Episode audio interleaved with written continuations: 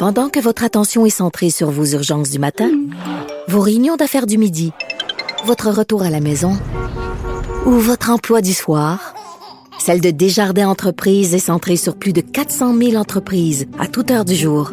Grâce à notre connaissance des secteurs d'activité et à notre accompagnement spécialisé, nous aidons les entrepreneurs à relever chaque défi pour qu'ils puissent rester centrés sur ce qui compte, le développement de leur entreprise.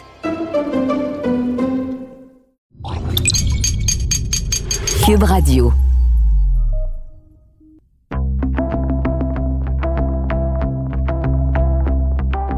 Bonjour, je m'appelle Josilito Michaud.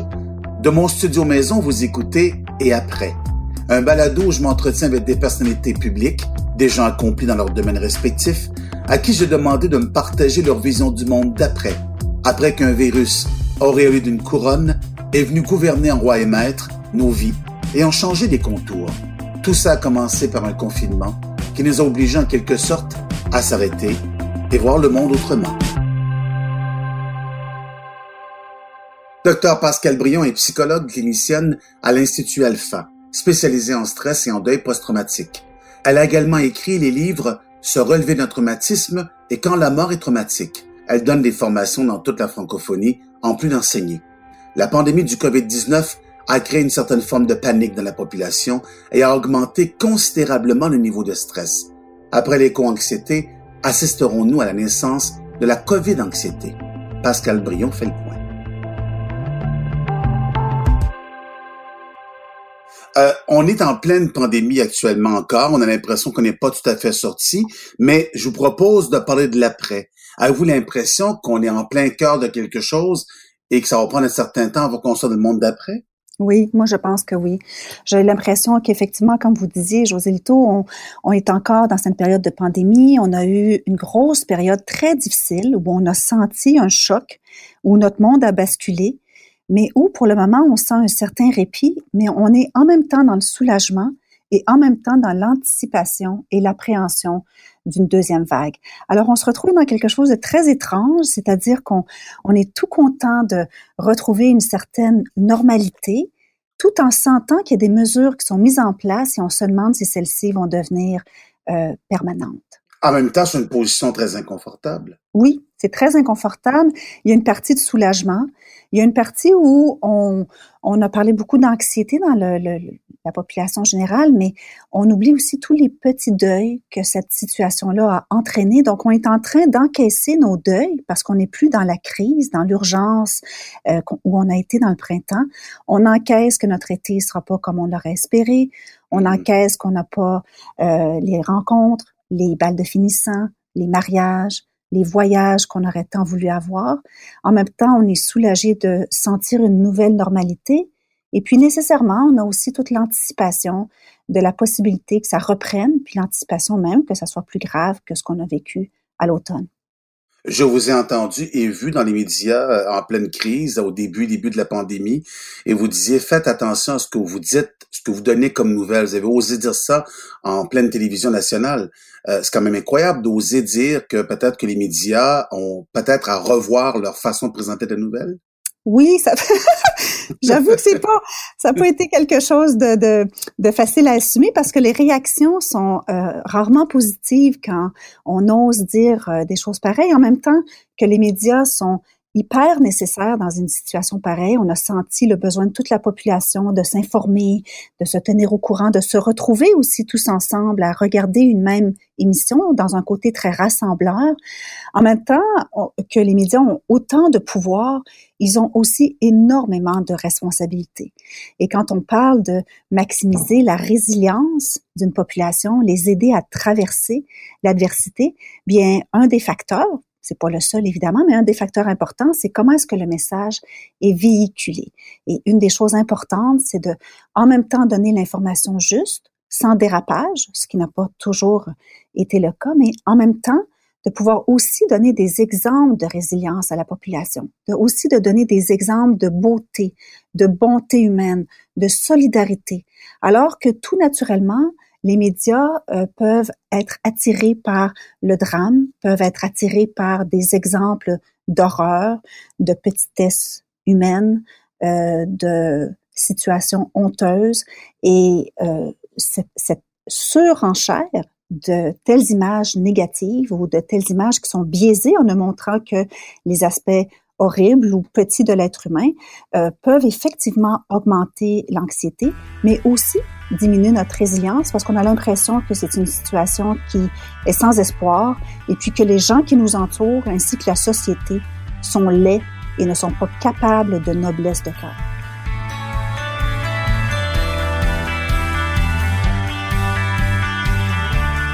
Il y a quand même donc cette euh, façon que vous dites, vous présentez les, les la, la, chose en disant voici ce qui euh, pourrait être fait dans un contexte où il y a pandémie, mais il y a aussi d'autres moments où on a comme un peu banalisé ce qui se passait.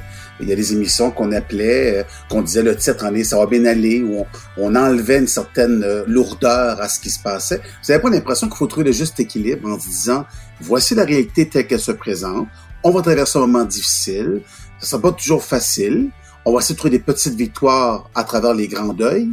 Puis après ça, on va être capable d'avancer. Vous n'avez pas qu'il manque, il y a comme besoin d'un équilibre autant d'une part que d'autre? Oui, c'est exactement ce que je, je disais d'ailleurs euh, à, à, Tout le monde en parle, par exemple, où je disais, je comprends très bien que cette posture est très difficile à trouver. En même temps, de montrer l'information juste et en même temps de pouvoir maximiser le sentiment d'auto-efficacité, c'est-à-dire de d'envoyer le message. Vous savez, c'est pas vrai qu'on peut banaliser ce qui se passe, c'est pas vrai qu'on peut minimiser ce qui se passe. C'est un moment historique qui sont vécus par plusieurs de façon très difficile. En même temps, même si c'est difficile, c'est temporaire et on va être capable de traverser cette adversité-là ensemble. Et on va être d'autant plus capable si on a aussi, malgré toutes ces images de drame et, de petitesse, on a aussi des exemples de grandeur humaine et euh, des exemples d'espoir.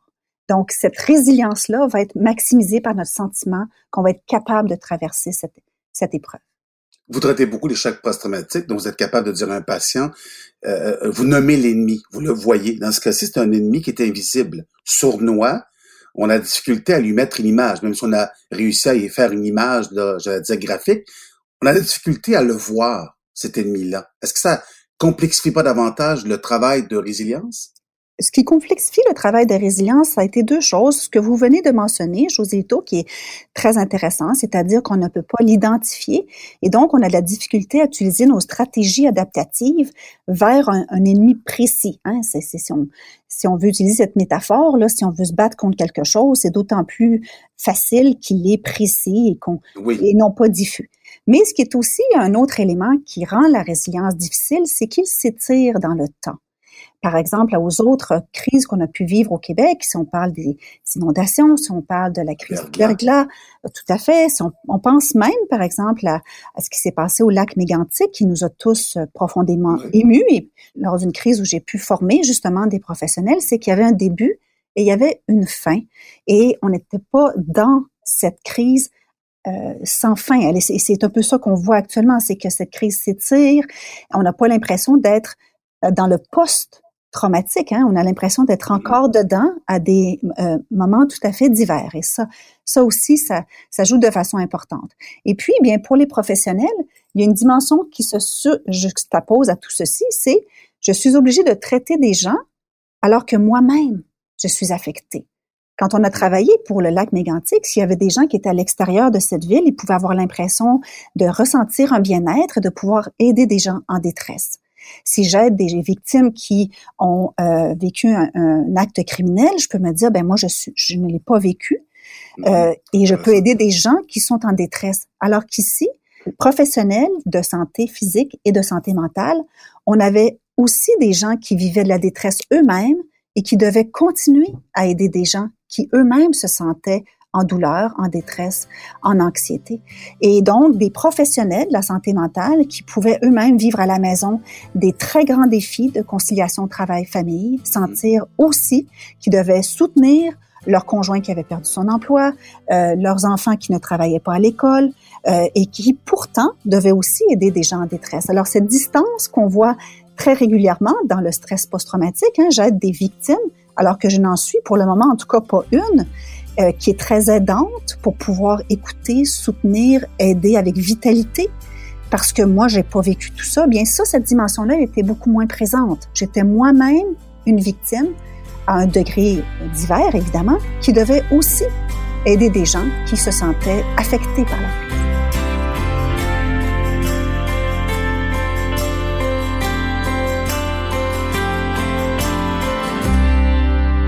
Est-ce qu'on pourra dire un jour, on a été confiné à partir du 15 ou du 16 mars, est-ce qu'on pourrait dire cette date-là correspond à la vie d'avant et on aura une nouvelle date quand tout ça sera terminé? on hmm. appellera ça l'après? Je pense qu'il va y avoir effectivement une date de début qui est le 15 mars. il va probablement avoir une date où on va sentir, par exemple, oh mon Dieu, c'est fantastique, on n'a plus besoin de mettre de masque dans des endroits.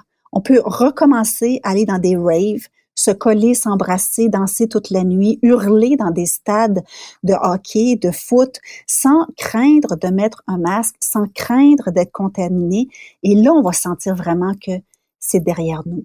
Et donc, il va avoir une date de début, mais il va avoir aussi une date où on a l'impression que, ah, enfin, cette épreuve euh, est derrière nous et on peut commencer justement euh, à euh, penser nos plaies et à penser de quelle façon justement, on, désire poursuivre cette, ce, cheminement social et, notre cheminement et notre parcours individuel. Est-ce que vous croyez, Dr. Brion, qu'on sera en mesure, quand ça sera terminé dans le monde d'après, de revenir à ce que nous étions réellement avant tout ça? Bien, je pense que ça, ça va être important de voir est-ce qu'on va être résilient et puis, est-ce qu'on va être capable de croissance post-traumatique? Alors, la résilience, c'est la capacité à rebondir suite à une épreuve. C'est la capacité à se dire, je viens de terminer ce moment très difficile et je suis capable de recommencer à faire confiance, recommencer à travailler, de retrouver mon fonctionnement que j'avais avant cette épreuve. Ça, c'est vraiment une belle résilience. La croissance post-traumatique, c'est non seulement je suis capable de rebondir suite à cette épreuve, mais je suis capable de sentir que cette épreuve me fait grandir. Entre les bienfaits oui, j'ai envie de garder certaines choses que j'ai aimées pendant la crise et j'ai envie de les conserver même si la crise est terminée. Mais aussi socialement, à quoi j'ai envie que ma société ressemble et quelles sont les leçons ou quels sont les, les, indices que cette crise a mis en évidence sur lesquels nous devons investir pour être une société encore plus épanouie. Et cette crise-là euh, donc n'est pas juste je l'oublie et je retrouve mon fonctionnement d'avant. Cette crise peut être aussi un indicateur des endroits qui nous restent à travailler, qui sont des mm. pistes de croissance post-traumatique, et ce, autant au plan individuel qu'au plan social. On va pas vraiment le regarder maintenant parce qu'on est encore en train de se demander comment on va traverser cette prochaine vague-là qui est en train de revenir. Mais ben, c'est intéressant de voir que finalement, euh, cette crise met en évidence des endroits de très grande sensibilité qu'on n'avait peut-être pas vu auparavant. Je, je, trouve que on, cette, cette, crise a fait en sorte que on a bien vu qu'une chaîne n'est aussi solide que le plus faible de ses maillons. Hein, c'est vraiment ça. C'est-à-dire, on se pense très fort, mais on oublie que tout, tout endroit de vulnérabilité dans la chaîne détermine la force de la chaîne. Et on a bien vu dans cette crise, par exemple, que euh, bien oublier une partie de la population, bien c'est notre talon d'Achille. Hein? Mm-hmm. On a oublié nos personnes âgées, c'est devenu notre talon d'Achille. Euh, donc, en même temps, euh, ce que je disais précédemment, c'est qu'une société résiliente, c'est une société qui est créative et qui est solidaire. Comment est-ce qu'on mm-hmm. peut être plus créatif, inclusif et solidaire et ça, bien, ça va nous aider à être plus résilients pour les prochaines crises qui peuvent nous attendre. Euh, une crise économique, une crise sociale ou un autre virus, parce que, bon, on a eu beaucoup de chance que celui-ci soit euh, peu mortel quand même, hein, ou, si on regarde à la lumière des chiffres. Mais bon, si on avait pensé que euh, y a des virus euh, tels que l'Ebola, par exemple, qui peuvent euh, euh, avoir un taux de mortalité de 60% et pas juste de 5 à 10% mais qu'est-ce que ça aurait été? Alors, est-ce qu'on peut aussi, dans la croissance post-traumatique, c'est est-ce qu'on peut utiliser cette crise actuelle pour maximiser notre résilience individuelle, c'est-à-dire est-ce que cette crise peut m'aider à faire face au prochain rejet, faire face à prochain ah divorce, au prochain, au prochain deuil que je vais avoir à faire, parce que c'est pas parce qu'on a vécu ça que la vie va nous épargner. Hein. On s'entend qu'il y a beaucoup d'autres moments d'adversité qui nous attendent au plan individuel, mais aussi au plan social. Est-ce que cette crise va nous aider à être plus résilients si on a d'autres crises qui nous affectent? Donc, euh, c'est aussi des réflexions fascinantes. Euh, euh, est-ce qu'on peut donc maximiser notre résilience individuelle et sociale grâce à cette crise-là?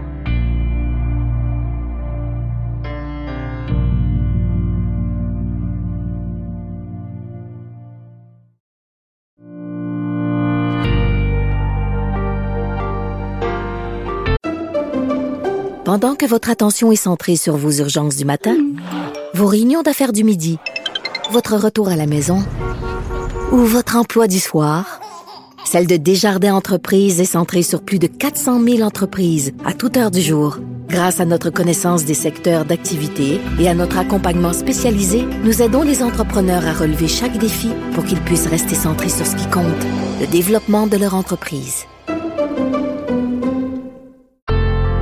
Est-ce que tous les gens sont outillés pour devenir des résilients? C'est très intéressant parce que ça sous-entend, José Lito, ça sous-entend euh, qu'est-ce que la résilience? Et au-delà de la, la formule, ben, c'est la capacité à rebondir. Mm-hmm. euh, les études scientifiques en, psychologie ont essayé de déterminer les éléments euh, précis, concrets, qui déterminent euh, une personne résiliente d'une personne qui le serait moins qu'est-ce qu'on voit dans ces études qui ont été faites, par exemple, auprès des, victimes euh, de camps de concentration, des gens qui ont vécu euh, des deuils euh, tragiques, des victimes d'accidents de la route ou d'actes criminels, ou on a fait aussi des études auprès des prisonniers de guerre, des soldats qui étaient pendant des mois prisonniers, torturés par l'ennemi et qui attendaient leur euh, délivrance euh, en espérant justement ne pas être tués. Alors, on a fait beaucoup d'études auprès de ces populations-là en essayant de déterminer les gens qui s'en sortent bien, qui disent eux-mêmes bien s'en sortir, en quoi ils se distinguent au niveau des traits de personnalité et des comportements de gens qui s'en sortent moins bien. Et on a découvert des résultats euh, fascinants. Alors, on a découvert, par exemple, qu'une des premières choses, c'est l'auto-efficacité. C'est-à-dire les gens qui sont résilients pouvait dire j'avais confiance en moi, j'avais confiance dans mes moyens. Je suis pas en train de vous dire, euh, docteur Brion, que ça a été facile, mais je pourrais vous dire que pendant toutes les semaines où ça s'est passé, je me disais quand même, je vais y arriver. On, a réalisé aussi que l'optimisme n'était pas nécessairement lié à la résilience. Et ça, c'est intéressant parce que dans la population générale, il y a des gens qui vont nous, nous dire, ah ben c'est sûr, lui, il est tellement optimiste, il va s'en sortir ce qu'on a pu remarquer dans les études, c'est que les gens qui s'en sortaient le mieux, c'est pas les gens qui avaient un optimisme à tout craint. C'est-à-dire les prisonniers, par exemple, qui pouvaient dire, ah, vous inquiétez pas, les boys, c'est sûr qu'on va venir nous chercher, c'est sûr qu'on va nous délivrer. Je, le sens, je le sens vraiment, ça s'en vient. S'en sortaient moins bien parce qu'ils étaient rapidement déçus.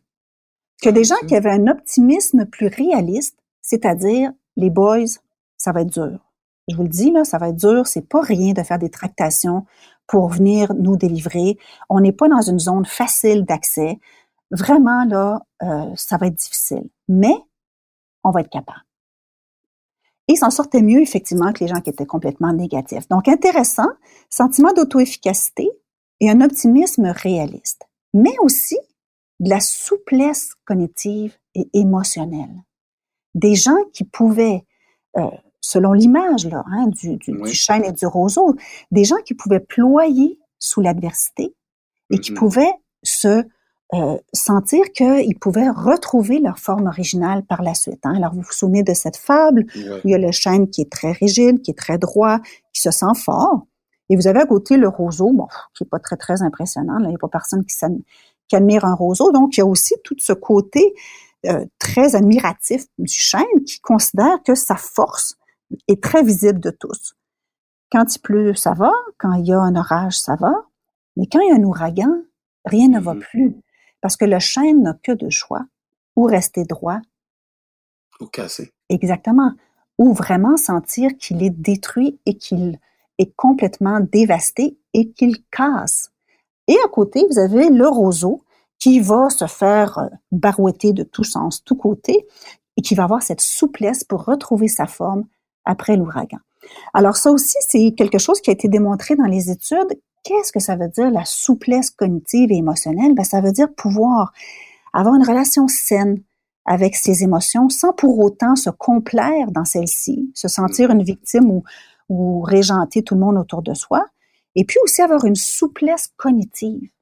C'est-à-dire, est-ce que je peux voir les choses avec un peu d'autodérision? Est-ce que je peux voir mm. les choses Dédramatiser la situation. Dédramatiser, mais aussi avoir mes attentes plus souples. Hein. on a vu des gens devenir beaucoup plus rigides dans la crise, plus irritables, euh, alors que certains pouvaient dire, ben écoute, on fait tout ce qu'on peut, le gouvernement fait ce qu'il peut, euh, c'est correct, on, on, essaye, on fait des efforts, on n'est pas obligé d'être parfait, on n'est pas obligé de revenir parce qu'on se sent anxieux à des attentes de perfection, à des absolus qui nous rendent très, très, très irritables et anxieux on peut peut-être mettre un peu d'eau dans notre vin puis voir l'être humain avec beaucoup de bienveillance en le voyant de façon, euh, en, en remarquant davantage ses imperfections puis en les acceptant davantage. Donc, souplesse cognitive et souplesse émotionnelle, c'est aussi quelque chose qui ressortait beaucoup. Et puis, peut-être un dernier élément intéressant, et qui va revenir avec ce que vous disiez au début, José Lito, c'est la tolérance à l'incertitude. Des gens peuvent avoir davantage de capacité à tolérer le flou. Et Dieu sait qu'il y en a actuellement. Hein. Vous le disiez vous-même, ça s'étire, c'est pas terminé, c'est pas derrière nous. Est-ce qu'on va avoir une crise économique? Est-ce qu'on va avoir au contraire un automne de feu? Est-ce qu'on va avoir une deuxième vague ou plutôt un vaccin? Donc, les gens qui sont actuellement capables de tolérer le vague, hmm. le flou, de tolérer l'incertitude, ben, sont plus équipés pour pouvoir traverser l'adversité.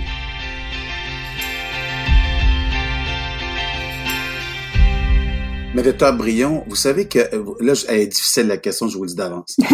Est-ce que non, je vous préviens parce que je préviens toujours quand je pose une question difficile. C'est bien. Au revoir. C'est à ce moment-là qu'on se quitte. Non, mais ça m'a fait plaisir. Ben, merci infiniment pour la journée. Non, mais sérieusement, ce que je vais vous demander, c'est-à-dire que tu sais, il y a ce, il y a ce, ce dôme très important dans la vie, d'être heureux, d'atteindre le bonheur, mais il y a aussi d'être résilient. Et il n'y a pas là une responsabilité très grande qu'on se doit d'être résilient à tout prix? Euh, ça met pas une pression à l'être humain de se dire comment se fait-il que Dr. Brion me parle de résilience pendant 25 minutes et moi je suis incapable de faire face à n'importe quelle situation de la vie et qui s'écroule? D'abord, je trouve ça très intéressant votre question parce que je trouve qu'il y a beaucoup d'absolus. Hein. Vous, avez commencé en me disant, Josito, il y a une pression d'être euh, d'être heureux, Hein, et une recherche du bonheur. Alors déjà, je trouve que c'est des mots absolus parce que disons-nous qu'on va chercher le bien-être, déjà, ça serait déjà pas pire. Et puis, peut-être que plutôt que de dire il faut, on va dire on aspire à. Ça serait sympathique de. Ça serait mm-hmm. chouette si. J'aimerais beaucoup que. Alors déjà, voyez-vous, ça... oui, oui, ben déjà c'est déjà ça prend en considération euh, l'imperfection de la vie et ça prend en considération aussi que la vie ils ont une belle expression qui est pas très politically correct en anglais, mais shit happens. Ben oui. c'est un peu ça. Hein? C'est un peu. Alors, je vous dirais, si des gens nous écoutent, et j'espère qu'ils vont nous écouter plutôt en, en ressentant une grande dose de bienveillance vers nos capacités de résilience à tous. J'espère qu'ils vont entendre l'espoir qu'on peut toujours améliorer notre capacité de résilience. J'espère surtout qu'ils n'entendront pas notre entrevue en se disant je dois être heureux, je dois courir après le bonheur et qu'il puisse se et dire je dois être ah, résilient. Et je, dois, être résilient. et je dois être résilient. Alors que justement, la résilience, c'est la souplesse. Alors que justement, la résilience, c'est descendre nos attentes, pouvoir considérer la vie avec un peu d'autodérision, beaucoup de bienveillance, en considérant que personne n'est parfait, le système n'est pas parfait, le gouvernement n'est pas parfait, le vaccin sera pas parfait, et puis qu'on essaye tous de faire au meilleur là-dedans. Et puis cette attitude-là, justement, de, de souplesse, de tolérance à l'incertitude, ben, elle va améliorer nos capacités de résilience maintenant, mais aussi pour les prochaines épreuves. Il y a aussi une montée en flèche de la consommation de médicaments qui aident, un, à calmer l'anxiété, deux, à dormir, trois, euh, pour les antidépresseurs, quatre, je en nommer toute une série de, de, médicaments actuellement que les gens prennent et on s'est rendu compte, sur les récentes études, qu'il y a une consommation plus grande depuis euh, l'arrivée de la pandémie. Je vous rajouterais une consommation plus grande d'alcool aussi. Et hein? d'alcool, et de drogue, et de drogue. Tout ce qui peut calmer, détendre, Bien sûr. faire en sorte qu'on avance dans la vie. Et on était tous, on était tous à, regarder notre conjoint, à se dire, oh, ça serait donc bon un apéro. Et puis à réaliser qu'il était 3h20 de l'après-midi. Ou 13h10. Oui. ça arrive plutôt des fois. Mais qu'est-ce qu'on fait? Qu'est-ce que ça va donner quoi après ce monde-là? Qu'est-ce qu'on va devenir? Si on est médicamenté, on a pris beaucoup d'alcool, on s'est drogué. Et puis, euh, qu'est-ce que ça va donner comme société? Ben, d'abord, on a fait ce qu'on a pu. Euh, on a fait ce qu'on a pu avec des choses très épicuriennes aussi. Hein? Alors, je vous dirais que l'alcool, le petit apéro, les chips, les olives, le fromage et le gin tonic. ben oui, ça a été aussi une, une, façon de se dire, je vais, je vais prendre des choses très goûteuses, hein, salées, grasses, euh, avec les seules personnes qui étaient autour de moi si j'avais la chance d'en avoir. Et puis, de me dire, mon Dieu, je ne, d'habitude, j'ai ça le vendredi, maintenant, j'ai ça sept jours par semaine, trois fois par jour. J'adore.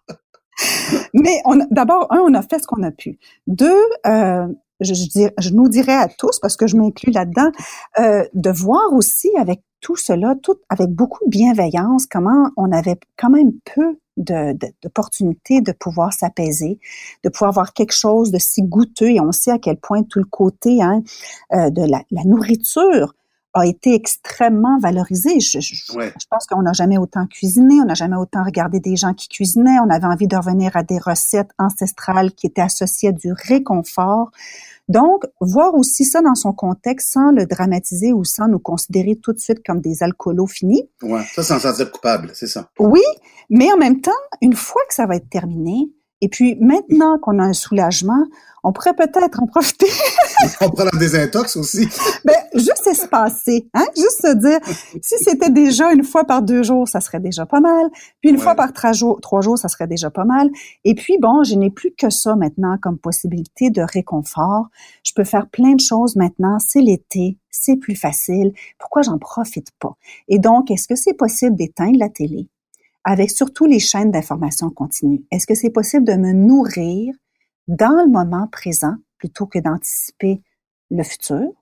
Mm-hmm. Est-ce que je peux être davantage dans le moment présent? Est-ce que je peux être davantage dans le rapport aux autres? On espère qu'il ne nous sera pas coupé, mais on en a été coupé pendant des mois. Ça aussi, c'est réconfortant et ça aussi, ça remplace volontiers un apéro chips olives.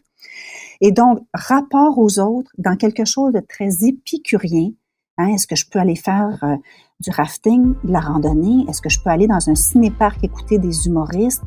Qu'est-ce que je vais faire pour me réconforter? Plus sainement peut-être que ce que j'ai eu au mois de mars.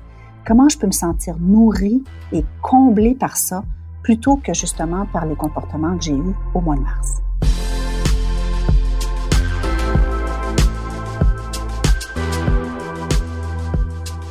Vous savez qu'aujourd'hui, on est incapable de mesurer les vraies séquelles de ce qui sera euh, de cette pandémie-là. Je parle mm -hmm. des vraies séquelles psychologiques parce qu'on parle d'un psychologue. Est-ce que vous croyez que nos jeunes, nos ados, nos jeunes, nos jeunes adultes auront des séquelles? Et, quelles, et je suis pas négatif quand je pose la question, docteur Briand. Je veux juste comprendre quelles seront ces séquelles sur ces cerveaux qui ont dû pendant un certain temps être vraiment coupés, coupés physiquement des élans, euh, j'allais dire de cœur, des élans d'amitié envers les gens qui les entourent. Oui, c'est vrai. C'est vrai que c'est une période particulièrement charnière, euh, très, très importante. Remarquez que j'ai autant d'inquiétudes sur l'impact de l'apéro sur nos cerveaux adultes. Je me dis, mon Dieu, quelles seront les séquelles du gin dans, trois mois? Mais vous avez, tout à fait raison, José Lito. C'est toujours considéré, quelquefois avec mépris, et on, on pouvait les infantiliser, hein, ces ados-là, en disant, vous avez rien vécu de, d'horrible. Ah oui. euh, les grands-parents pouvaient se permettre de dire, vous n'avez pas vécu la guerre, alors qu'on s'entend, il y, a, il y, a, quand même peu de personnes qui avaient vécu la guerre euh, au, au, Québec. Euh, bref, on pouvait se permettre facilement des jugements en considérant que c'était une génération coucounée, euh, une génération assez molle, qui a pourtant, pendant cette adversité-là, fait preuve, je trouve, de beaucoup de je dirais pas de résilience, mais beaucoup de compliance sociale. Hein. On a vu des adolescents euh, ah porter le masque. On a vu des adolescents se plier au fait qu'ils devaient suivre des cours euh, en direct. On a vu des adolescents, bon, euh, manifester une certaine tristesse, mais quand même, hein, je veux dire, accepter qu'il n'y avait pas de balle de finissant, qu'ils n'avaient pas de cérémonie de graduation, euh, qu'ils allaient peut-être commencer leur cégep aussi en virtuel. et puis, bien, j'espère que cette situation-là, qui, je le souhaite, va durer quelques mois, hein, seulement il va avoir une fin, va aussi leur permettre de mesurer, OK, moi qui croyais que la vie était sans faille, moi qui mm-hmm. croyais que euh, je pouvais facilement me sentir invincible. Oups, euh, c'est pas vrai, il peut y avoir des choses qui se passent. Moi qui croyais qu'on on était euh, jeune, mais qu'on n'avait pas à se soucier des gens qui étaient âgés dans notre société, ben peut-être que ça va être euh, une expérience fertile en cheminement aussi. C'est-à-dire, euh, je prends peut-être des choses beaucoup pour acquis. Je considère que c'est un drame si j'ai un A-, mais je réalise que la vie peut basculer aussi et ça peut me servir à être beaucoup plus résilient. Cette génération qu'on considérait très superficielle, ben, ils nous ont démontré que ils étaient capables de se, se, se je dirais, adopter des comportements euh, très, très généreux parce que eux étaient peu touchés, généreux pour autrui, euh, ils nous ont montré aussi qu'ils étaient très centrés sur l'écologie, qu'ils trouvaient ça extrêmement important. Euh, on a peut-être des choses euh, intéressantes à, apprendre de cette génération-là, qui a vécu quand même quelque chose de très difficile, hein, à, un, âge où justement les rites de passage sont importants, et à un âge où les premiers amours, les, la, la gang, l'équipe est plus importante que la famille ils ont été obligés de rester justement dans la famille. Ça va être très intéressant de pouvoir entendre comment ils ont traversé tout ça. Vous n'avez pas l'impression qu'il y a quelque chose de très rassurant quand on vous entend? C'est pas des phrases toutes faites, euh, c'est juste une façon d'observer la vie qui fait en sorte qu'on jette un regard différent sur une situation donnée? Tant mieux si justement euh, le message n'est pas que pathologisant. C'est-à-dire que on, espère justement, euh, nous les, professionnels en santé mentale, de pas envoyer juste le message à la population et à nous-mêmes, hein, comme individus. C'est-à-dire, on vit une épreuve et donc on est tous faibles, on est tous victimes de cette épreuve. Il ne va en avoir que des séquelles. Il faut quand même réaliser que même les études cliniques et scientifiques nous montrent que la grande partie d'une population va s'en sortir et non seulement va s'en sortir, mais est capable de croissance post-traumatique. Donc, euh, il y a peu ce message quand même dans la population de dire, bien, écoutez, faisons-nous confiance. Et surtout si on, on est créatif, solidaire, inclusif, euh, ça peut être quelque chose, et je ne suis pas en train de dire que tout est beau et que c'est un arc-en-ciel et que euh, on est fantastique, mais aussi de dire, il faut qu'il y ait aussi ce message qui passe que euh, les épreuves, ça fait partie de la vie. La vie est dure. Je peux tout à fait sentir que j'ai des choses douloureuses que je traîne encore de cette crise, tout en réalisant que pour certains aspects de ma vie, elle m'a fait grandir, que je suis peut-être, ça m'a poussé à m'intéresser à la mort, ça m'a poussé à m'intéresser à la maladie. Peut-être que je suis moins individualiste maintenant que je l'étais auparavant. Peut-être qu'on est une société qui va s'intéresser davantage à ses aînés. Peut-être qu'on va trouver aussi que, oh, pendant cette crise, Pascal, il y a eu quelque chose qui s'est ralenti. Hmm. J'ai eu du temps. J'ai eu la possibilité de me laisser déposer. J'ai pu, oui, prendre le super apéro 3h20. J'ai assez hâte au 16h12. J'ai assez hâte. Je pense que ça. Mais en même temps, j'ai fait du pain. Puis jamais j'aurais pensé faire une recette qui prenait 4 heures. Tu comprends-tu? Hmm. Alors, il y a peut-être des choses là-dedans où on va se dire, je suis moins intéressée d'être dans la performance à tout prix. Je suis moins intéressée d'être dans cette espèce de rythme débile dans lequel j'étais. J'ai eu, on m'a obligé, la vie m'a obligé à être dans un autre rythme pendant quelques semaines.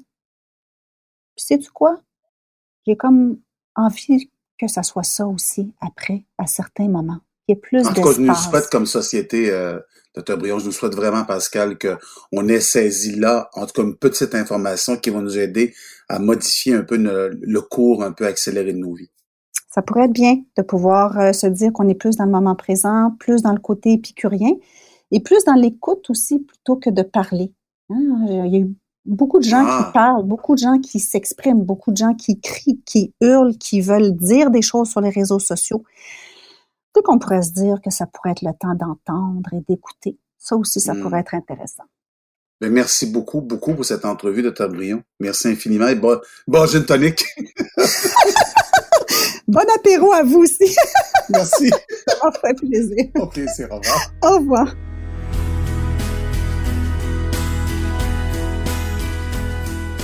Et après est une production de Cube Radio. Réalisation Anne-Sophie Carpentier, chef réalisateur Bastien Gagnon La France. Je m'appelle José Lito Michaud. Merci d'être à l'écoute et à très bientôt.